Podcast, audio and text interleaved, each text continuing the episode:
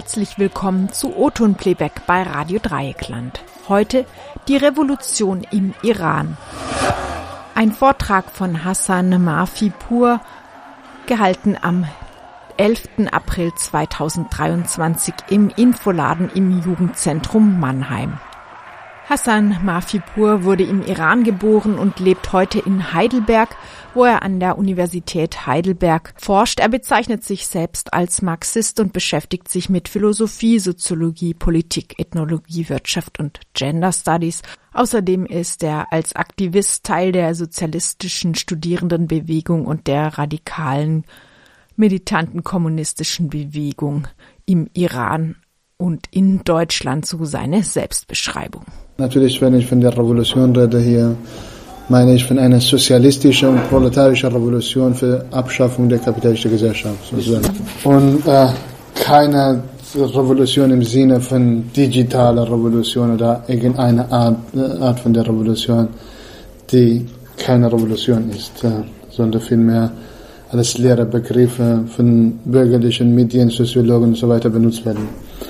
Ähm, über die Geschichte vom Iran ist eigentlich die neuere Geschichte von Iran ist am, äh, am interessantesten. Wir hatten zwei Revolutionen im Iran, die beide gescheitert sind. Die sogenannte konstitutionelle Revolution von 1906 bis 1911, 5, 6. Das war eine, eine, ein Versuch für die, äh, einerseits für die Durchsetzung von einer parlamentarischen äh, Demokratie und andererseits auch eine so gerechte Gesellschaft, soziale Demokratie. Es waren drei Spaltungen in dieser Revolution beteiligt. Die Islamisten, die waren Gegner der Revolution, aber sie haben sehr viel Macht gehabt, aber kein Mittel, sozusagen kein Eigentum an Produktionsmitteln. Dann waren sie die pro-westliche, äh, pro-westliche Flügel, die für Konstitution und für eine, eine parlamentarische Bewegung äh, organisiert waren und die sozialistische oder sozialdemokratische Flügel, die am Ende von Islamisten äh, geschlagen wurden und die Revolution nach äh, jahrelangem Versuch gescheitert ist. Die zweite Revolution war die äh, sogenannte Islamische Revolution. Die, äh, die, zwischen beiden Revolutionen gab im Iran einmal Putsch von Raza Khan, Raza Khan, der Raza Shah genannt wird.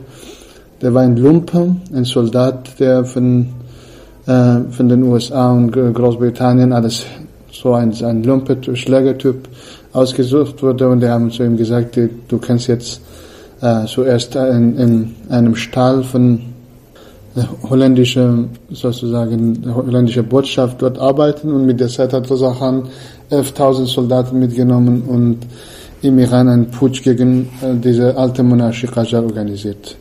Da gab äh, sein, alles, sein, äh, alles Raza Khan oder Raza Shah äh, die Nazis unterstützt hat, haben, haben die Großbritannien und die USA ihn wieder weggemacht und seinen Sohn äh, an die Macht gebracht und sein Sohn hatte auch äh, 1953 mit Hilfe von, von den USA und CIA sogenannte demokratische Regierung von Dr. Mossadegh gestützt.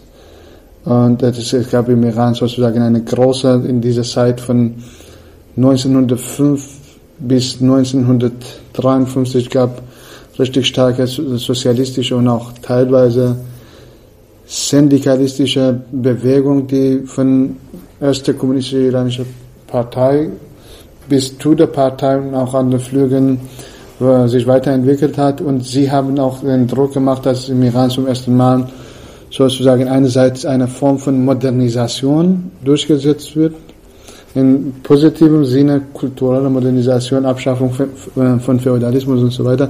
Andererseits, dass äh, die äh, Verstaatlichung des Öls, äh, der Ölindustrie im Iran durchgesetzt werden soll. Und das hatte äh, sogenannte demokratische Regierung von Dr. Mossadegh ähm, versucht, dieses zu machen, weil die Arbeiterklasse die von unten Druck ausgeübt hat. Dann haben wir äh, 1979 die äh, wir haben von 1953, äh, 1900, ähm, das ist 1907 Jahre vor der Revolution eine richtig starke, sozusagen, ähm, für revolutionären Aufstand ohne klare Perspektive. Es waren zwei, drei Gruppen im Spiel. Eine Gruppe waren die, die linke Leute, die ähm, mit ihrem pluralistisch gemeint link von Tudor-Partei bis Spaltungen von Tudor-Partei im Spiel. Da waren die Nationalisten, die iranischen Nationalisten, die versucht haben, auf ihre Macht so ein unabhängiges Land zu haben. Äh, die waren politisch liberal eingestellt und dieser recht konservative, ultra, ultrarechte Flügel von Khomeini, sozusagen. Diese drei Flügel haben, waren alle gegenseitig gegen Schah-Regime. Von diesen drei Flügeln, das ist, die, die Linke haben sich gespalten. Es war ja, innerhalb von Linke einmal die neuere Linke, sozusagen neue Linke, die für bewaffnete Widerstand waren. Es gibt auch ein Buch von dieser Gruppe Fadayan, der äh, bewaffnete Widerstand äh, in so Partisanenform alles Strategie und Taktik äh, entwickelt hatten und der Meinung waren, dass sie nur mit kleinen Gruppen, äh, die aus dem Dorf äh, in die Stadt kommen, wie diese kleinen Mot sozusagen die Theorie von Mao Zedong, kleines Motor, ja, genau, dieses äh, große Motor zum Laufen und dann fängt die Revolution an und so weiter. Das ist leider gescheitert. Viele von denen sind äh, ins Gefängnis gekommen für, von diesen Aktivisten. Das wird in diesem Buch sehr ausführlich erzählt. Teilweise umgebracht und gefoltert von äh, Savak. Und die linke Leute, oder sozialistische Bewegung hat im Iran den Kopf sozusagen verloren. Alle Köpfe der kommunistischen Bewegung im Iran in der Zeit vor der Revolution 1970, äh, 1979 waren im Gefängnis. Die Basis waren Leute, die es, es, ich muss auch sagen, ich bin solidarisch und kritisch mit dieser Geschichte von iranischer linker Bewegung, aber sie waren theoretisch sehr rückschrittlich, äh, sehr zurückgeblieben, in großen Teilen, äh, trotz meiner Solidarität zu, zu ihrem Mut und Widerstand, aber äh, theoretisch waren sie nicht der Meinung, äh, die waren nicht für, eine, für die Machtübernahme der Arbeiterklasse. Sie waren nur einfach politischen Druck wie Antifa in Deutschland oder für, sie haben versucht, so etwas zu bewegen, aber sie hatten keine klare Vorstellung von Sozialismus, von einer emanzipierten Gesellschaft und so weiter. Deswegen waren sie sozusagen ähm, so ohne Füße und Beine in der Luft. Sie hatten Theorien von China bis Anwar Khoja genommen, Albanien, äh, alles zusammengemischt, ohne klare Perspektive von Sozialismus zu haben. Deswegen äh, haben die Islamisten äh, natürlich mit Hilfe von Westen, aber äh, in dieser Zeit versucht, eine große Basis zu schaffen. Das äh, Schah-Regime hat einerseits die Islamisten, die Publikation von Islamisten unterstützt. Es wurden 27.000 Moscheen im Iran vom Schah-Regime aufgebaut. Äh, dass, dass die Islamisten als Gegenpol gegen linke, linken Druck benutzt werden. Genauso haben wir auch in Deutschland, in der Weimarer Republik und auch in, in äh, später sogenannte postfaschistischen Deutschland nach der Befreiung äh, gleiche Methode erlebt wie die Bourgeoisie. Äh, rechte äh, und faschistische äh, Bewegungen gegen linke und sozialistische und auch emanzipatorische Bewegungen äh, unterstützt haben, das hatte Schah-Regime auch genau mit die gleiche Ideologie oder auch selber Mohammed Reza Shah das gemacht, um, um die Linke zu schwächen. Äh, die Linke, die sowieso im Gefängnis waren, mehr, große Mehrheit von denen. Und das hatte auch dafür, äh, dazu geführt, dass die Islamisten eine Basis gebildet haben. Auf der anderen Seite gab im Iran äh, sogenannte weiße Revolution. Diese weiße Revolution ist im Sinne von eine passive Revolution von oben, die Modernisation durch den Staat, durch Bourgeoisie von oben gemeint. Da haben die die, die äh, sogenannte Landverteilung gemacht, für großen feudalen Herren äh, ihre Macht entzogen, die, die Grundstücke von ihnen abgekauft und der Staat hat diese Grundstücke für billigen Preis an Arbeiterklasse und an Bauern weitergegeben. Das hatte zur Proletarisierung von Bauern geführt und diese Bauern, die in die Stadt gezogen sind, haben eine große Masse von Lumpenproletariat gebildet. Und diese Masse wurde von Islamisten genau ausgenutzt, um gegen die Revolution und revolutionäre Ideen zu benutzen. Deswegen ist die Revolution im Iran gescheitert und als Khomeini nach, äh, in den Iran zurückkam, äh, hatte eine große Basis von Lumpenproletariat bis Schlägertypen bis äh, äh, Islamisten, die sich äh, sozusagen unter Schah-Regime legal äh, politisiert hatten und, und äh, äh, islamische Herrschaft unterstützt haben. Nach dem Scheitern von der Revolution äh, gab im Iran zuerst äh, eine, eine große Angriff an die kommunistische Bewegung, sozusagen. Es wurden, die kommunistische Bewegung konnte nicht vom Schah äh, aus, äh, so abgeschafft werden, dann hatte das äh, islamische Regime, obwohl Schah versucht hat, äh, Schah-Regime versucht hat, durch die Einführung von äh, ein Parteisystem sozusagen. Der hat eine Partei, eine Partei gebaut und er hat gesagt, wer nicht in diese Partei eintritt, dann muss er das Land verlassen. Es gibt nur eine Partei und diese Partei Rastachis ist Partei für alle. So wie Nazis mit dieser Logik. Dann, dann äh, Schah-Regime ist gescheitert, dann gibt es, äh, und der war auf dem Weg zum Faschismus, von einem bonapartistischen Regime zu einem faschistischen Regime, das niemand in diesem Land äh, existiert, der nicht Mitglied des Staates ist. Abschaffung von Zivilgesellschaft, das hatten die Islamisten von Schah gelernt, Khomeini-Regime, und sie wollten weitermachen. Zuerst haben sie angefangen, innerhalb des, äh, diese drei Flüge, die das Regime unterstützt haben, die ultrarechte Islamisten und Konservativen, die Nation, Ultranationalisten und Liberalen, die zusammengehörten, JP Milli, das waren, äh, die haben sich Nationalist, ist, muslimisch Nationalist genannt und äh, diese dritte Welle waren Tudeh-Partei und später kam, äh, kam dieser Fadayan äh, der Mehrheit dazu, die Khomeini-Regime mit allen Kräften unterstützt haben und hinter ihm standen. Khomeini hatte SOS versucht, alle Flügel äh, innerhalb des, des Staates abzuschaffen und ein, sozusagen ein, äh, eine, eine Partei der Islamischen Republik aufbauen, die, äh, in der nur ein, ein Flügel existiert.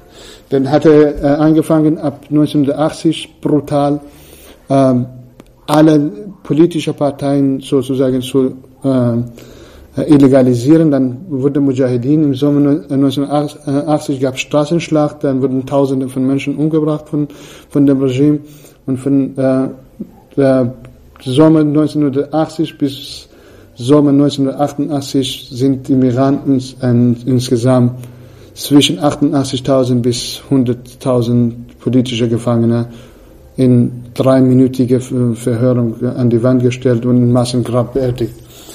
Dann hatte Khomeini in dieser Zeit gleichzeitig neben dieser so, äh, Auslöschung der kommunistischen Bewegung, das ist sehr interessant, dass diese ultrarechte, konservative, kontrarevolutionäre Bewegung, die an die Macht gelang, hatte die revolutionäre und sozialistische Bewegung als Kontrarevolution dargestellt.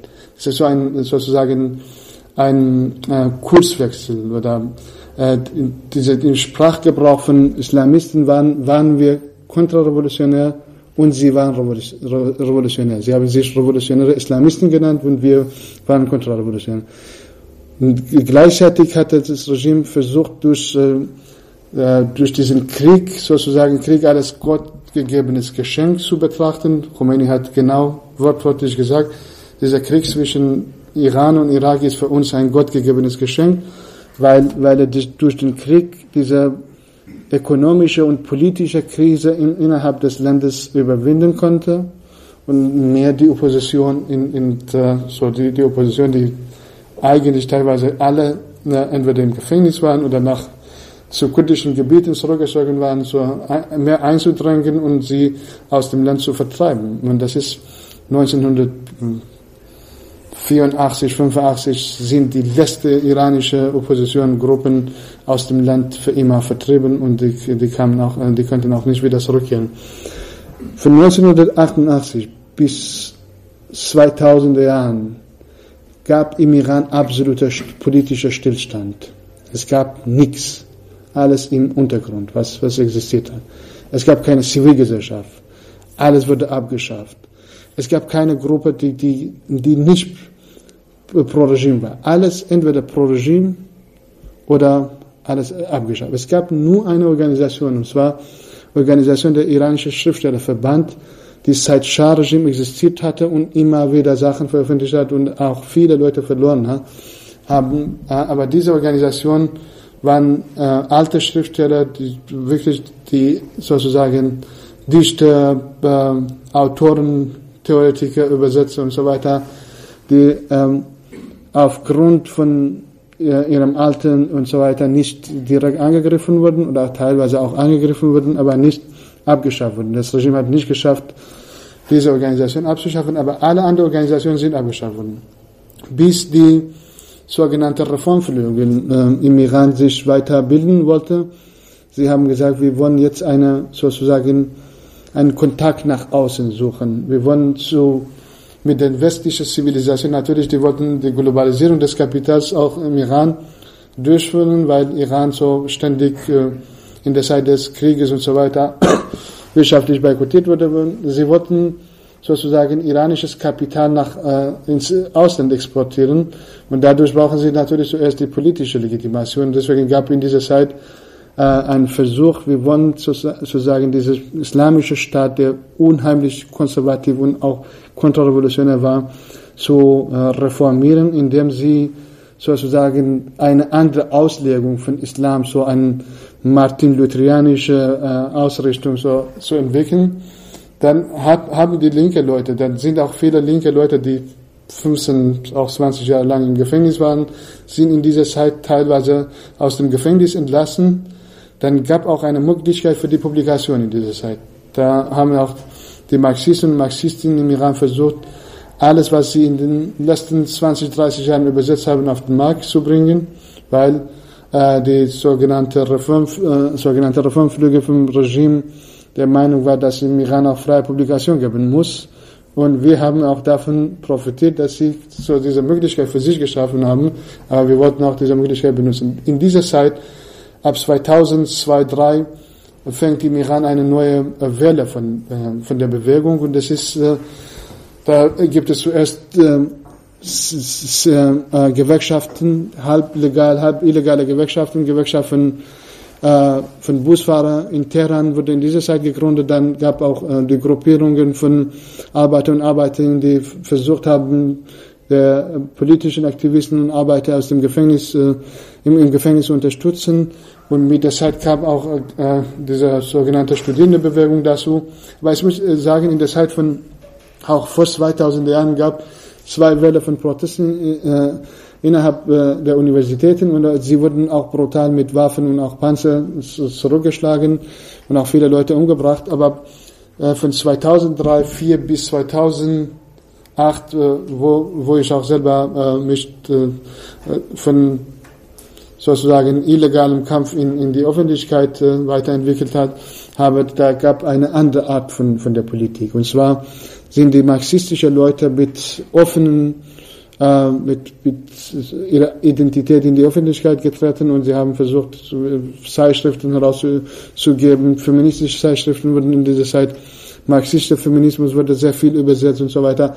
Da gab äh, in dieser Zeit eine Möglichkeit. Das 2007 hat das Regime äh, entschieden, äh, Kommunismus aus dem Land wieder zu vertreiben. Und da sind äh, sozusagen die Studierendenorganisation alles zerschlagen, hunderte von Studierenden festgenommen. Ich, ich, unter, ja, ich war auch unter dieser Studierenden und da haben sie gesagt, es muss einmal die, wirklich gezielt äh, Kommunismus bekämpft werden in diesem Land. Und von 2006 bis 2008 da haben diese sogenannte Reformen nochmal ähm, so Hegemonie in der Gesellschaft. Dann gab die, die sogenannte Corona-Proteste von 2009, die alles äh, Corona-Revolution, das ist auch ein bisschen lächerlich, diese Revolution wird für alles benutzt. Äh, die, diese sogenannte Corona-Revolution äh, hat angefangen und die Leute sind auf die Straße gegangen und sie haben geschrien, wo sind unsere Stimme, wir wollen unsere Stimme zurückhaben. Aber warum hast du es überhaupt gewählt in einem Staat, in dem überhaupt äh, kein Wählen erlaubt äh, ist, warum soll man wählen? Aber das ist, die Proteste haben sich weiterentwickelt, sind auch teilweise die Leute radikalisiert worden, weil sie die Brutalität von Polizei und Staat gesehen haben. Dann hatte die, die Führung dieser äh, Proteste, Mousavi, gesagt, nee, wir wollen keine Revolution, wir wollen kein Radikalismus, wir sind gegen jede radikale Form von Umgang mit Polizei und Staat, wir wollen wieder zur goldenen Zeit vom Imam Khomeini zurückkehren. Sozusagen die, die Führung hatte so die, die junge Leute, die meisten aus, aus Mittelstand kamen und eine bessere Gesellschaft gewünscht haben oder zumindest eine äh, westliche Demokratie, eine, eine Form von bürgerlicher Demokratie im Sinne von Westen. Das ist, äh, dann sind sie hoffnungslos nach Hause gegangen Und für 2009 bis 2017, es wird sehr so verkürzen, weil, weil ich so eine Situation kommen möchte. Von 2009 bis äh, 17 haben wir im Iran auch wiederum wieder eine so äh, politische Depression oder eine depressive Stimmung innerhalb der Bevölkerung. Die Leute wissen nicht, was sie wollen. Es, äh, sie haben, sie sind äh, auch hoffnungslos, weil sogenannte Corona-Bewegung nicht oder Corona, sogenannte Corona-Revolution nicht zu, zu nichts geführt hat. Viele Leute mussten ins Exil. Dann äh, viele sind einfach für nichts gestorben, für, für eine Bewegung, deren Führung von oben so korrupt und äh, wirklich äh, Islamisten waren. Und 2017, im Winter 2017 gab auf einmal eine radikale, eine, eine radikale Art von Widerstand, eine Abrechnung, äh, komplette Abrechnung mit, mit dem Staat und mit islamischer Herrschaft. Die Leute sind auf die Straße gegangen und sie wollten, sie, sie haben die, die ersten Parolen, die entwickelt wurden, äh, Abrechnung mit beiden Flügen des Regimes. Wir wollen weder Fundamentalisten noch Reformen. Wir wollen Revolution. Und das war für die, die Regierung, für das Regime im Iran sehr, sehr brutal. Deswegen haben sie angefangen, mit brutalsten Arten, mit wirklich schweren Waffen die Proteste zu zerschlagen. Äh, insgesamt sind zwischen 380 bis 400 Leute ums Leben gekommen. Es gibt im Iran nie richtige statistischen Daten, weil Statistik im Iran nicht äh, sozusagen zu äh, Crimea, äh, wenn man über Statistik redet, wird man sofort festgenommen von der Staat. Der Staat gibt auch nicht diese äh, Zahlen von äh, gefolterten Menschen, getöteten Menschen weiter. Und von 2017 bis Winter 2019 gab nochmal nicht so viel, aber 2019 als äh, Benzinpreis äh, äh, dreifach erhöht wurde, sind äh, die Leute in Tausenden äh, in Maßen auf die Straße gekommen und sie haben auch wirklich radikal und auch sehr äh, aktiv das Regime angegriffen, äh, die Polizei und äh, Behörden. Da sind im Iran mehr als 300 äh, Banken, Banken sozusagen äh, angegriffen, verbrannt, die Behörden von Polizei, vom Staat und so weiter. Und das sind auch ähm, insgesamt 1500 Leute von der Bevölkerung, äh, von den ähm, Menschen, die auf der Straße waren, erschossen oder unter Folter getötet wurden.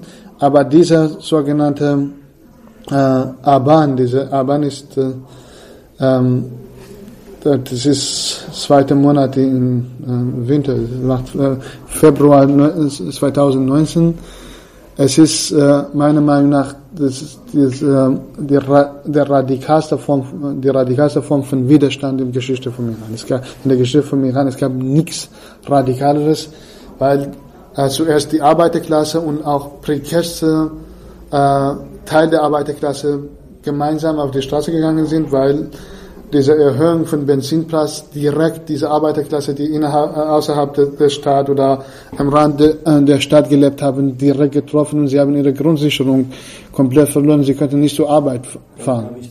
Dreifach, ja genau. Dreifach. Ja, genau. Dreimal so hoch. Dreimal so hoch. Das wird von 1000 Tonnen auf 3000 Tonnen erhöht. Und ähm, es ist dann ähm, war, waren die Proteste wirklich sehr gezielt um Sturz äh, äh, äh des Regimes aber äh, der, es war nicht die, die große Masse von der Bevölkerung auf der Straße. Und deswegen sind die Proteste auch wirklich brutal. Sie haben mit schweren Waffen die Regionen von Arbeiterklasse angegriffen und Menschen äh, im Blut äh, ersticken lassen. Die haben wirklich mit, mit Artillerie stundenlang, es gab in einer, einer, einer kleinen Stadt in äh, West-Süden vom Iran, heißt Ise, äh, 18 Stunden lang Schießerei ohne Pause. Das, äh, die Leute, die, die sich bewaffnet haben von der Bevölkerung, die, äh, die haben bis zum letzten Kugel gekämpft. Das war so ein Kampf um Tod und Leben. Und das, sie, sie, haben, äh, sie wurden am Ende alle erschossen, weil sie keine Waffen und kein Essen und so weiter hatten. Das war ein ähm, wirklich sehr, sehr radikaler Aufstand, muss ich sagen. Es gab nicht radikaler in, der Geschichte, in der Geschichte, neuen Geschichte von Iran. Von 2019, Winter 2019 bis heute gab im Iran mehr als 4000 Mal Streik. Und das ist weltweit gibt es nicht, nie so eine große Zahl vom Streik. Äh, da die meisten Leute, die gestreikt haben, die sind unzufrieden. Aber sie, die Leute, die streiken, äh, meisten gehören zu prekärsten Teilen der Arbeiterklasse, weil sie durch äh, sogenannte Zeitarbeit filmen oder durch diese Verträge auf Basis von drei Monaten bis sechs Monaten äh, eingestellt wurden. Und diese Leute, die, die leiden un unter Inflation teilweise drei bis sechsfach. Und diese Leute können auch nicht lange streichen, weil sie überhaupt kein Geld äh, oder kein gespartes Geld oder kein Eigentum haben, um weiterzumachen. Aber immerhin 4000 Mal Streik, die, die sind die gemeldete, die nicht gemeldete äh, Streiken kann man gar nicht wissen. Äh, und das, das war im äh, Sommer 2021, äh, da haben wir äh, in der äh, Petrochemie oder dieser Gasindustrie, Ölindustrie, von den Arbeitern, die auch unter diesen prekären Verhältnissen waren, 112 Tage lang Streik im Iran. Da gab dazwischen auch teilweise keinen Strom im Iran. Der Strom wurde auch, äh, ausgestellt, weil ähm, die Arbeiter nicht zur Arbeit gegangen sind. Die haben sich auch versammelt. Und das war, dieser Streik äh, wurde alles so eine, eine Art von Reflexion oder selber denken über, über die, äh, die Entwicklung der Revolution. Wie können wir, äh, wie können wir das Regime sozusagen stürzen? Natürlich äh, hatte den Streik äh, in der Zeit von iranischer Revolution von 1979 zum Sturz des Schah-Regimes ge geführt. Aber damals äh, hatte das Schah-Regime 90 Prozent der Wirtschaft äh, von damals wurde von der äh, Ölindustrie und Gasindustrie geführt und heutzutage 40 Prozent. Und äh, der Streik in der äh, Ölindustrie und auch Gasindustrie hatte nicht alleine geschafft, das Regime gestürzt wird, besonders wenn dieser Streik nur von der Arbeiten gemacht äh, äh, worden ist, die äh, eigentlich nicht zu dieser wichtigsten Arbeiter oder Facharbeiter gehörten. Die waren die Arbeiter, die, äh, die sozusagen untergeordnet waren. Wir haben im Iran keine direkte Arbeiteraristokratie, aber ähm, wie, wie hier in Deutschland, dass die Teile von Arbeiter und Gewerkschaften gegen das Interesse der Arbeiterklasse kämpfen und das Inter die Interessen von, von, von, vom Staat oder von äh, Kapitalisten durchsetzen. Im Iran gibt es einen kleinen Teil von, äh, von Arbeitern, die in der äh, Ölindustrie arbeiten, die kriegen 20, 30-fach mehr als normale, äh, normale Arbeiter. Und diese Leute, die, die wollen nicht so gerne streiken, weil sie sind besser, besser gestellt und es gibt, es gab Versuche für, äh, von Anfang an im, ähm, nach der sogenannten islamischen Revolution oder so nach, nach der Kontrarevolution, dass die Arbeiter, Arbeitergewerkschaften, zwar im Iran an, am Anfang der Revolution sozusagen die Rette-Demokratie in, in der Fabrik. Da waren linke Leute, linke Arbeiter und Arbeiterinnen, die diese Fabrik selber in der Hand genommen haben und organisiert haben. Da wurde die Islamisierung der Räte durchgeführt. Und es wird ein Rat, heißt Islamir Khan, und Khane Kariga, das Haus von Arbeiter, von islamischen Regime, die waren äh, Leute wie äh, Geheimdienste von Verfassungsschutz in Deutschland, dass sie sich als Vertreter von Arbeiterklasse darstellen, so Lumpertyp, Schlägertyp und so weiter, die, die haben alle linke Arbeiter verraten, sie sind ins Gefängnis gekommen, entweder ermordet oder jahrelang müssen sie im Gefängnis bleiben. Und diese Leute, die dieses sogenannte Islamische Rat äh, eingeführt haben, waren so Arbeiteraristokratie plus dieser kleine Teil der äh, Arbeiter innerhalb von, von der Ölindustrie, die sehr viel Geld bekommen haben und auch schöne Wohnungen sozusagen in einem sehr, sehr reichen Viertel. Die, die haben auch ihre Kinder sozusagen äh, Unterricht auf Französisch, Englisch und so weiter bekommen. Sie, ihre Viertel wird sogar geschützt von der Polizei. Die armen Leute von der Arbeiterklasse dürften nicht diese Viertel einfach in diese Viertel laufen. Wenn sie mit dem Fahrrad durch diese Viertel gefahren sind, sie wurden von der Polizei festgenommen und äh, sozusagen abgeschoben so, zu, äh, zu ihren Vierteln. Das ist, das war so eine klassifizierte Gesellschaft. In der Zeit von Scharajin gab auch, aber nach der sogenannten Revolution gab auch diese Form von aristokratische Gesellschaft in einer Stadt, in der so viele Ghettos existiert und auf der anderen Seite Palästen von äh, Bourgeoisie und die Arbe Facharbeiter die, von der Industrie, die gemeinsam äh, so in einer Region gelebt haben. Aber alle diese Sachen hatten nicht so äh, zu einer Arbeiteraristokratie im Iran geführt. Und äh, weil wir im Iran keine Arbeiteraristokratie hatten, hatte, hatte das Regime auch nie für, geschafft, die gesamte sozusagen halb legal, halb illegale Organisationen und Gewerkschaften äh, für sich zu enteignen sozusagen. Das, das, es gab immer Versuche, besonders ab 20, 2000er Jahren, dass im Iran die so im Namen des des Syndikalismus oder Syndikas oder Gewerkschaften, die nicht direkt marxistisch orientiert sind, anarchistisch, so ähm, gewerkschaftliche Kämpfe von der Arbeiterklasse äh, zu führen und gleichzeitig gab Repression, aber wir haben immerhin geschafft, so äh, illegal oder halblegale Organisationen zu gründen, die gerade im Iran so 20 äh, von denen gemeinsam ein Statement oder eine Erklärung veröffentlicht haben, äh, äh, die äh, so eine sogenannte halbrevolutionäre, halbreformistische Realpolitik durchführen will. Zur aktuellen Situation würde ich ein paar Sachen sagen und dann können wir in der Diskussion mehr über die aktuelle Situation reden.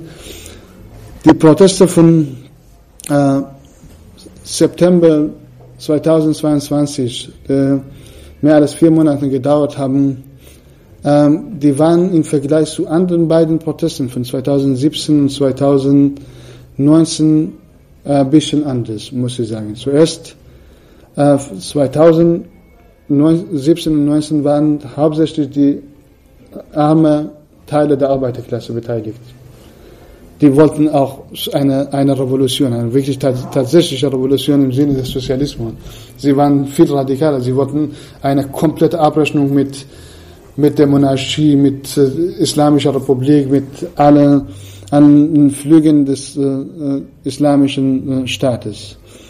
Die Proteste von diesem Mann äh, waren aber sehr pluralistische gemeint. Da auf der anderen Seite ähm, war, hat, haben diese Proteste, die iranische Gesellschaft leidet seit, seit Jahren unter einer absoluten Inflation. Eine Inflation, die sagen 50 Prozent, aber das ist mehr als 120 Prozent Inflation im Iran. Wir haben äh, das ähm, Einkommen von Bevölkerung passt gar nicht zu, äh, zu Ausgaben, die Leute haben. Es gibt Leute, die sechsfach unter Armutsgrenze leben oder auch siebenfach. Siebenmal unter Armutsgrenze leben bedeutet fast tot. Dann bist du, dann ist dein Geld äh, dein Einkommen innerhalb von fünf Tagen fertig, du hast alles ausgegeben und den Rest des Monats musst du ohne Brot, ohne alles leben. Und das ist eine Katastrophallage. Und auf der anderen Seite gibt es natürlich diese äh, rechte Politik von westlicher Zivilisation. Das bedeutet, wir wollen äh, äh, Pest mit eine, eine Krankheit durch eine andere Krankheit heilen. Und zwar, äh, äh wir wollen Sanktionen und die Sanktionen führen natürlich zu, äh, zu langsamen äh, Massenmord der Arbeiterklasse im Iran unterdrückt. Und sie sagen, wir wollen natürlich nur Teile des Regimes boykottieren, aber diese Teile genau verdienen von diesen Sanktionen, weil sie sowieso ihre ähm, äh, Überakkumulation durch äh, illegale Markt oder Schwarzmarkt äh, von, von diesen äh, illegalen äh, Schwarzmärkten sind teilweise 20, 30-fach mehr als damals äh, profitieren und das ist, äh, das hatte nichts getan gegen das Regime, sondern das hatte die Arbeiterklasse und, und, äh, 70 Millionen Bevölkerung im Iran oder mehr als 70 Millionen in eine absolute Armut äh, äh, gedruckt und das ist in Richtung einer Armut unter Druck gesetzt. Und in dieser Situation gab im Iran so die Möglichkeit für radikale Proteste und radikale Aufstände, die zum Sturz des Regimes kommen könnten, theoretisch. Aber, äh, und das ist dieser Mord an Massa Amini oder Gina Amini war die, wirklich dieser richtige Auslöser. Also das hat, dass die Gesellschaft hat von ihnen gekocht, aber keiner wusste, was wann und wie, wie, wie man anfangen kann. Und das ist so, du brauchst ein, äh, ein Feuer, um diese sozusagen ähm, alles in die Luft zu schießen. Und die haben auch das Regime hat diese Frauen äh, äh, umgebracht und dann sind die Leute auf die Straße gegangen. Am Anfang der, äh, von diesen Protesten waren natürlich im Großteil Frauen beteiligt, weil die Frauen sich äh, physisch und auch äh, vom Regime bedroht gefühlt haben, dass jede Frau, die ohne Kopftuch oder auch mit Kopftuch und wenig Hijab auf, auf die Straße geht, direkt von der Polizei festgenommen, mitgeschleppt und gemordet wird. Und das hat auch äh, die Frauen motiviert, mitzumachen. Aber bedauerlicherweise muss ich sagen, dass wir in, äh, in der Geschichte der äh, Frauenbewegung im Iran wir eine überhaupt seit seit Anfang des ähm, des Kontrarevolution, der Kontrarevolution im Iran, seit 1980, alles diese große Demonstration von Frauen, von hunderttausenden Frauen in Teheran mit äh, Kalaschnikow und Acidsäure von äh, islamischer Regime äh, angegriffen wurde, ist die sozialistische Frauenbewegung im Iran äh, fast bis in Vergessenheit geraten. Das ist, äh, und das war so ein, ein großer gesellschaftlicher Schock. Tausende Frauen wurden mit Acetsäure attackiert, sie haben äh, ihr, sozusagen ihr Gesicht verloren, sie sind ermordet, gefoltert und im Gefängnis vergewaltigt. Und, äh, und auf der anderen Seite hat das Regime, dieser sogenannte Reformflüge, das Regime versucht, eine künstliche, islamistisch liberale Richtung im Feminismus zu entwickeln, dann sehen Sie zum Beispiel äh, neue Interpretationen von Islam, vom islamischen Feminismus, was hier so progressiv erscheinen mag, aber für uns war, war eine Katastrophe. In einem islamischen Land, dass man Islam in Schutz nimmt, ein, ein, äh, eine islamische Regierung, die, eine islamische Staat, die tausende Menschen aufgrund ihrer Ideologie umgebracht hat, wenn man davon ausgeht, alles feministisch wird trotzdem Islam schützen, weil äh, das Problem nicht bei Islam selber liegt, sondern bei Interpretation von Islam. Das ist eine absolute Dummheit. Deswegen gab ähm, im Iran keine äh, radikale Frauenbewegung ähm, und deswegen waren auch diese sogenannte äh, Kampagne für eine Million Unterschrift, äh, die von bürgerlich reaktionellen und liberal und islamistischen Frauen äh, gestartet wurde. Die haben die Forderung für die Verbesserung der Lage der Frauen so kurz und so äh, minimal gesetzt, dass, dass man sozusagen den, äh, das Kopftuch ein bisschen kürzer machen kann und Manto im Iran ist so, ein, so eine Kleidung für Frauen, dass man diese Manto ein bisschen verkürzen kann und so weiter. Das ist, die waren diese Mindestforderungen. Aber der, die sozialistische Frauenbewegung im Iran gab innerhalb der Universität nur. Das war ein einige Frauen, man kann mit den Fingern zählen, äh, wie viele sie waren, haben versucht, gegen diese reaktionäre Interpretation von Feminismus zu kämpfen, aber diese Frauen hatten wenig Stimme in der Gesellschaft gehabt und sie wurden nicht zugehört, außer in, in kurdischen Gebieten. In kurdischen Gebieten gab es eine linke marxistische Tradition, die sich beibehalten hat, aber ich muss sagen, kulturell äh, waren diese marxistischen Feministen in den kurdischen Gebieten auch nicht so progressiv im Vergleich zu, äh, zu anderen Gebieten. Das war äh, äh, theoretisch vielleicht waren sie progressiv, aber in der Praxis waren, hatten sie auch äh, sich von ihren Schwestern und, und Mutter bedienen lassen und äh, sie, sie waren Leute, die in, in der, der Meinung waren, ja, sie, sie sind im Kopf feministisch und sie für Frauenbefreiung, aber in der Praxis hatten sie auch nicht so viel äh, mit der Emanzipation der Frau zu tun gehabt. Alle diese Sachen haben dazu geführt, dass die Frauenbewegung im Iran und die Frauen, die in den letzten, äh, in den letzten Monaten auf der Straße waren, keine richtige Perspektive von der Befreiung haben. Die Mehrheit der iranischen Frauen waren der Meinung, wenn sie einen Zustand des Westen, westlichen Imperialismus erreichen, dann sind die Frauen befreit. Und sie haben gesagt, zum Beispiel, ich habe mit vielen von diesen Frauen in sozialen Medien gesprochen, was ist deine, deine Vorstellung von der Emanzipation? Du, du bezeichnest dich als ähm, Vertreter der Frauenbewegung. Sie haben gesagt, wenn, wenn ich ohne Kopftuch auf die Straße gehen kann und wenn ich einen Freund habe und nicht von Polizei angehalten werde. Und ich habe gesagt, okay, aber das ist, das ist keine äh, Forderung, die die Mehrheit der Frauen in der Gesellschaft wird. Die, die andere Frauen von äh, Frauen der Arbeiterklasse, Frauen, die, die, die äh, in, am Rand der Gesellschaft leben, in, in keine Ahnung, Baluchistan, Kurdistan und anderen Gebieten, Sie haben kein Grundwasser, sie haben kein Eigentum, sie haben keine Arbeit, sie, sie haben keinen Zugang zu Bildung und so weiter. Warum muss man nicht dieser so eine radikale Forderung für die Frauen stellen, dass das alle Frauen im Iran betrifft? Aber sie, weil, wie gesagt, die äh, liberale und äh, Mittelstandbewegung, Frauenbewegung sehr stark war und für die Frauenbewegung von bürgerlich und, und kleinbürgerlicher Ideologien sehr stark geprägt war, konnten sie nicht eine radikale Vorstellung von der Emanzipation haben. Und äh, auch teilweise viele von diesen Frauen, die sich äh, für Frau Leben Freiheit engagiert haben, sind äh, zu teilweise nicht alle zu Marionetten der Monarchisten geworden. Dann haben sie auf einmal gesagt, ich bin Aktivist für Frauenbewegung, aber ich unterstütze so den Sohn von König, äh, alten König und äh, sie haben auch versucht, im, Ausland äh, Kontakt zu, äh, zu Trump und auch zu Pompeo und auch anderen äh, rechtsextremistischen äh, Politiker und, und auch korrupten Menschen aufzunehmen, um Frauenbewegung zu, äh, äh, sozusagen in Gang zu setzen. Deswegen hat er auch, hat er auch zu einer sozusagen Enttäuschung der Frauen innerhalb der Gesellschaft geführt. Die Frauen, die sich nicht vertreten äh, äh gefühlt haben, die haben gesagt, äh, diese Frauenbewegung ist nicht meine Frauenbewegung. Die, die, diejenigen, die von der Befreiung der Frau reden, aber mit Trump sich treffen und auch äh, die Bundesregierung von Deutschland unterstützen, die, die imperialistische Staaten, die eigentlich nur die revolutionäre äh, Bewegung in den globalen Süden zerstört haben, wie kann es zueinander passen?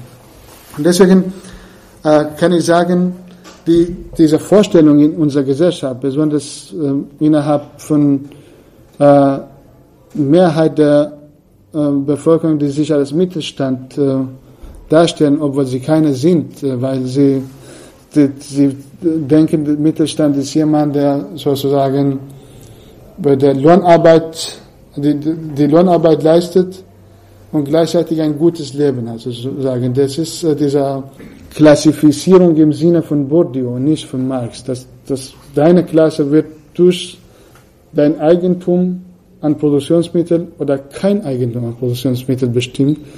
Diese Vorstellung wurde äh, innerhalb von die Mehrheit der Bevölkerung zerschlagen. Es gibt eine andere Vorstellung von der Klasse.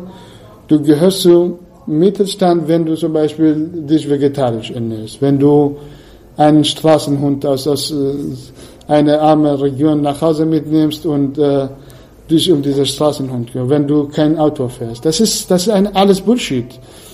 Und diese Leute, äh, auch innerhalb der Frauenbewegung, äh, die sich als Mittelstand verstehen, natürlich versuchen sozusagen wir müssen dafür kämpfen, dass, dass die Frauen im Iran wie westliche Frauen ihre Arbeit verkaufen dürfen und selber sozusagen ein, ein, ein ähm, Einkommen haben. Aber wir sagen, okay, wenn die westlichen Frauen emanzipiert sind, dann müssen sie gar nicht weiterkämpfen.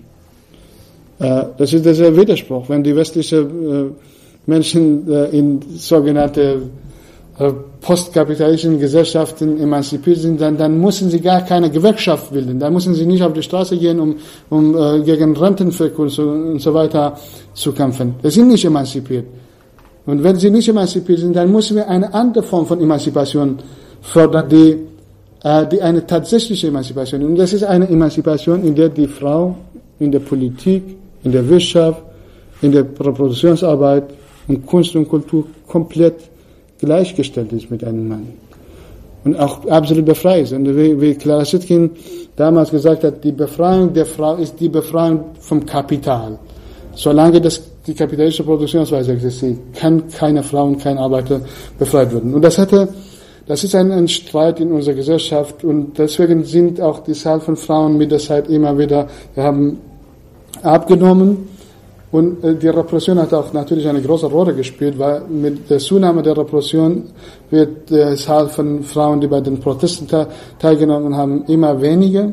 Und die Proteste, die ziehen sich in, in geschlossenen Räume von den Universitäten. An der Universität, in den im Rahmen von Uni waren immer noch viele Frauen äh, äh, aktiv und sie haben auch weitergekämpft, aber diese geschlossenen äh, Räume von der Universitäten werden sofort von Polizei so in Geiselnahme genommen. Die Leute werden festgenommen, mitgestellt ins Gefängnis gebracht und können nicht weiter, weiter fliehen und sie können sich nicht retten. Deswegen gab auch 30, mehr als 30.000 Festnahmen und viele, viele Leute sind in sogenannten, diesen geschlossenen Räumen festgenommen worden. Perspektivisch gesehen, wir sind in, im Iran, das ist, die Bewegung äh, ist gerade sozusagen still. Wir, diese Aufstände bewegen, befinden sich jetzt gerade in einem Stillstand. Äh, es scheint so, dass alles zerschlagen wurde. Es scheint so, dass, dass die Leute, dass, das Regime äh, seinen Sieg äh, erreicht hat und die Bewegung wieder nach Hause geschickt hat. Aber es ist in der Wirklichkeit nicht so. In der Wirklichkeit äh, kocht die Gesellschaft noch mehr von unten. Aber die Leute, die, die dieses Mal einen großen Preis äh, dafür gezahlt haben, 700 äh, Tote und 33.000 Festnahmen, sie, sie wollen nicht nochmal einfach ohne Organisation, ohne Struktur, einfach äh, äh, in einen spontanen Aufstand auf die Straße gehen. Sie sagen, wenn, wenn wir einen Preis zahlen, dann müssen wir genau damit rechnen, ob es, es sich lohnt, diesen Preis zu zahlen oder nicht zu zahlen. Deswegen müssen wir uns bewaffnen zuerst. Das ist, das die, gerade innerhalb der Aktivisten. Wir können nicht mit einem Regime, gegen ein Regime kämpfen, der richtig schwer bewaffnet ist und ohne, ohne Rücksicht auf allen Menschen, auf Kinder schießt und auch viele Kinder sind, viele 60 Kinder äh, erschossen worden, die Kinder zwischen 7 bis 12 Jahre alt und auch die Kinder auch umbringt. Wir können nicht mit nur durch die Proteste, die Straßenproteste, die einen bewaffneten Widerstand des Regimes stürzen. Deswegen gibt es von unten Versuche zu einer großen Mobilisierung von bewaffneten Widerstand. Und es kann natürlich bald oder halt auch in einigen Monaten wieder die Proteste ausbrechen. Und dieses Mal, äh, wenn die Proteste ausbrechen, dann ist ein Krieg um, um Tod und Leben. Dann, dann wird dieses Mal dann werden die Leute schneller sich bewaffnen und bis, bis, bis zum letzten Tropfen Blut weiterkämpfen und nicht ihre Region aufgeben, die sie für sich angenommen haben. Und das ist, äh, deswegen kommen die, weder die Monarchisten mit dieser Idee klar, noch die äh, Republikaner und pro-westliche Opposition, noch die Reformisten. Es ist die Arbeiterklasse sozusagen und radikale Teile der Bevölkerung und der Studierendenbewegung kommunistische Leute, teilweise auch Anarchisten, die im Iran damals nie gab und jetzt einige auch gibt. Äh, und alle Leute, die für äh, eine befreite Gesellschaft, für eine Gesellschaft ohne Unterdrückung oder Rassismus, ohne, ohne Ausbeutung kämpfen, die sagen, wenn wir nochmal auf die Straße gehen, dann müssen wir zuerst zu Hause einen Klassenkopf haben, dass wir ohne, ohne das würden wir nicht äh, etwas machen. Und das ist, das ist auf jeden Fall eine sehr, sehr gute Nachricht äh, einerseits. Und andererseits äh, müssen wir äh, die Masse mobilisieren, weil für, äh, für den Sturz ein so einen barbarischen äh, Staates brauchst du eine große Masse von Bevölkerung, weil immerhin sechs bis acht Millionen Bevölkerung äh, von dieser Barbarei profitieren, von 85 Millionen und immer noch genug Geld haben, diesen Staat zu unterstützen. Um diese 8 Millionen sozusagen zu beseitigen, brauchen wir bestimmt äh, 10, 8 bis 10 Millionen Leute, die, äh, die in einen Kampf um Tod und Leben kommen wollen. Die Reflexion der Revolution würde ich kurz auch äh, darüber sagen. Was wir hier in den Straßen von Europa sehen, und auch die Bilder, die Eindrücke, die ihr auch bestimmt habt, Sachen, die ihr in den Medien, in gelben oder auch bürgerlichen Zeitschriften, wir nennen die bürgerlichen Zeitschriften gelbe Zeitschriften, die, die nicht rot sind. Also das sind was, was ihr alles ge, ge, gelesen habt, äh, sind eigentlich eine, eine, eine faschistische Romantik, mehr, die Mehrheit. Warum? Walter Benjamin hat äh, Faschismus als Ästhet ja, Ästhetisierung der Politik bezeichnet. Und Ästhetisierung der Politik meint Walter Benjamin damit, er meint hauptsächlich eines Jungen. Eines Jungen äh, war ein deutscher Schriftsteller und ein, ein Nazi, ein Faschist, der den Zustand des Krieges in seinen Büchern auf schönste Art und Weise beschrieben hat, wie die Menschen umgebracht werden. Ernest Junge. Und äh, das ist diese Verschönung des Krieges, der Barbarei vom Zweiten Weltkrieg und Ersten Weltkrieg. Der war bei beiden Kriegen und er hat Tagebücher und, und auch Romane geschrieben. Von Ernest Junge nennt Walter Benjamin Ästhetisierung der Politik, Ästhetisierung des, des Verbrechens sozusagen.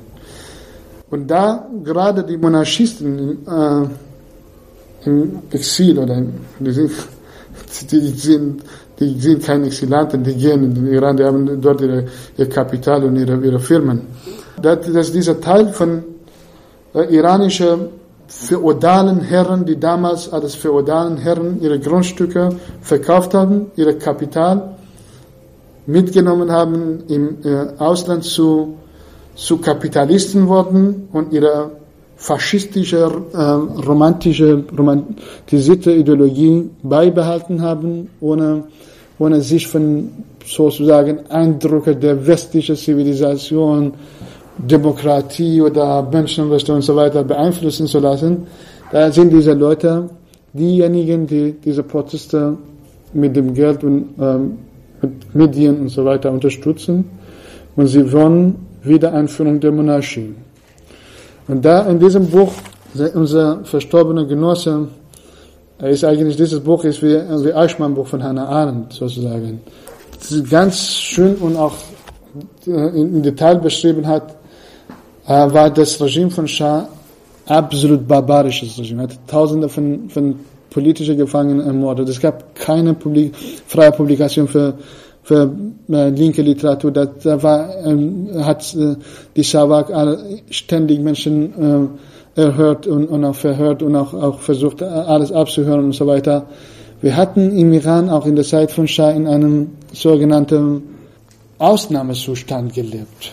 Ausnahmezustand hatte dieser auch andere Faschist Karl Schmidt Faschismus als ein dauerhafter Ausnahmezustand, der immer da ist. Diese Angst, dass da ein Feind von außen kommt und dich äh, sozusagen dich angreift. Äh, dass dieser dauerhafte Ausnahmezustand haben wir im Iran seit, seit Jahrzehnten. Nicht in diesem Regime, sondern auch in alten Regimen. Das wird von der Monarchie, von Anhängern der Monarchie, dieser rechtsextremistische Faschisten und auch, auch Dummköpfe und Mitläufer, die wir mit Monarchisten gemeinsam laufen und von Mann, Heimat, Freiheit äh, reden und schreien. Äh, diese, diese, diese Lumpe, die wollen, äh, die wollen diese Barbarei verschönen. Was, was wir erlebt haben. Tausende Leute an die Wand gestellt, erschossen und so weiter. Und sie sagen, in der Zeit von Monarchie gab Freiheit. Und sie meinen mit der Freiheit, Freiheit für, für äh, Prostitution.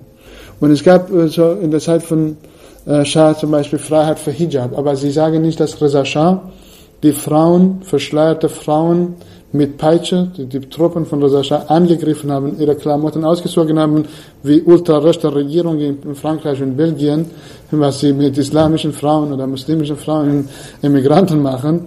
Das hatten sie so mit Zwangmodernisation, mit Zwang Leute gezwungen, sich zu modernisieren, aber, aber Reza Shah und auch seine Anhänger, der erste Schah sozusagen, seine Anhänger waren meistens Nazis. Und in diesem Buch wird sehr, sehr, sehr detailliert auch gesagt, dass die Faschos waren, mit, mit Deutschem Reich, Dritten Reich in Kontakt waren.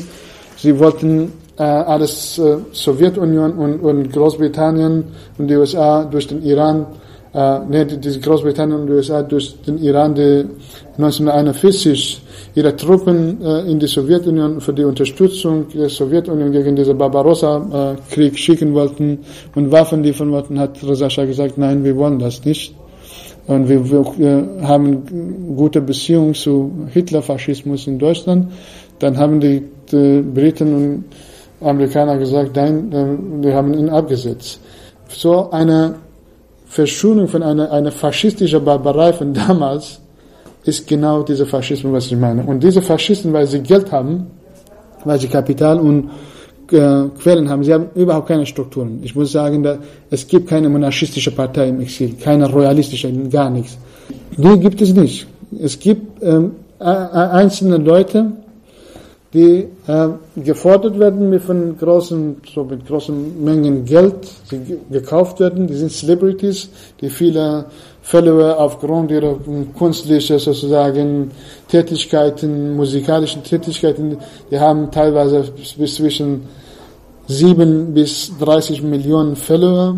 Ähm, die waren, keiner von denen waren politisch und sie werden mit Millionen Euro gekauft. Du musst jetzt eine Werbung für für, für die Monarchie machen, sozusagen. Und das ist, was äh, Simon Strick in seinem Buch die rechte Gefühle äh, im Zeitalter des digitalen Faschismus sehr schön beschrieben hat. Genau die rechte Gefühle der Bevölkerung wird durch dieses sogenannte äh, Fascho-Celebrity geweckt, äh, geweckt und diese Celebrities versuchen, rechte Einstellungen und faschistische Ideologien und diese äh, romantisierte Weltanschauung in die Gesellschaft zu bringen. Und deswegen hatten auch die Leute, die auf der Straße waren, die haben gesagt, ich will mich nicht opfern für, äh, dass die Monarchisten an die Macht kommen, weil die Monarchisten alle bürgerliche Medien, wirklich von deutschen, Englisch, äh, die Medien Großbritannien, den USA und so weiter, die, die wurden alle für die Monarchisten zur Verfügung gestellt. Und auf einmal gab es so viel Propaganda und Push, dass alle Leute gedacht haben, die Leute kämpfen im Iran für die Wiederherstellung der Monarchie, obwohl auf den Straßen vom Iran niemand, nicht eine Person, nicht, ein, nicht einmal von der Monarchie gesprochen wurde. Aber weil sie hier sehr viel Macht und Geld hatten, hatten sie genau das gemacht. Dagegen hatten die Arbeiterleute von Gewerkschaften, Arbeiter und Arbeiterinnen so ein Statement veröffentlicht äh, und sie wollten äh, diese Stellungnahme nehmen, dass ihre Kämpfe und, Forderungen nicht von, von diesen rechtsextremistischen äh, Faschisten ausgenutzt werden. Äh, diesen Testament würde ich nicht lesen, aber ich habe auch geschickt. Da sind zwölf Forderungen, die äh, eine Kombination von revolutionären und auch Reform, äh, teilweise reformistischen Forderungen gestellt wurden. Äh, sie sagen, wir leben seit 79, seit 44 Jahren im Iran in einem Ausnahmezustand. Wir haben sehr viele politische Gefangene und so weiter. Äh, wir wollen also eine bessere Gesellschaft, Freiheit, Gleichheit, Freiheit für äh, Homosexualität und so weiter. Und sie wollen auch Abschaffung von rassistischer Unterdrückung von Minderheiten in der Gesellschaft und so weiter. Das ist insgesamt so ein sehr gutes Statement gegen äh, so ein Versuch für Enteignung der Revolution von oben durch die Kontrarevolution. Ähm, und wir wollen natürlich auch, ähm, wir sind seit vier, fünf Monaten dabei, so ein na, sozialistisches Block von verschiedenen Organisationen, kommunistischen Parteien, Linken, auch äh, intellektuelle äh, Marxisten und so weiter, alles zusammenzubringen. Und äh, wir haben nach vier monatigen langen Diskussionen miteinander äh, endlich geschafft, 1200 Leute und 50 Organisationen zu mobilisieren. Am 22.04. treffen wir uns in Köln und es wird, äh, ähm, da sind auch ähm, viele Leute vertreten, da kommen die Vertreter von verschiedenen Organisationen. Wir reden hauptsächlich über dieses äh, Statement von der Arbeiterklasse im Iran, eine solidarische Kritik und eine Unterstützung von diesem Statement und von der Arbeiterklasse und einem äh, äh, Bildung von einem Standpunkt oder einer Bewegung gegen ultrarechte Opposition und auch bürgerliche Parteien, die im Exil oder im Ausland versuchen, die Revolution zu, in, in einer Niederlage zu entwickeln. Und wir würden natürlich auch dagegen kämpfen, dass sie hier etwas machen, aber da die Zahl von äh, Anhänger des Regimes, dass sie bis vor kurzem das Regime unterstützt haben, auf einmal äh, alle Monarchisten geworden sind, äh, sehr groß ist im Vergleich zu, äh, zur Zahl von, von linken Leuten, die, die teilweise überlebt haben und im Exil sind, können wir sie nicht jetzt aktiv alle so beseitigen und äh, selber so äh, sagen, wir sind einzige Vertreter im Exil von, von der Revolution, aber im Iran muss ich sagen, hat die Monarchie weder Perspektive noch Chancen, an die Macht zu kommen und wir geben auch unsere beste Mühe, dass sie komplett scheitern. In Otun Plebeck bei Radio Dreieckland hörtet ihr die Revolution im Iran. Ein Vortrag von Hassan Mafipur, politischer Aktivist im Exil, am 11. April 2023 im Infoladen im Jugendzentrum Mannheim. Die Aufnahme stammt vom Bermuda-Funk.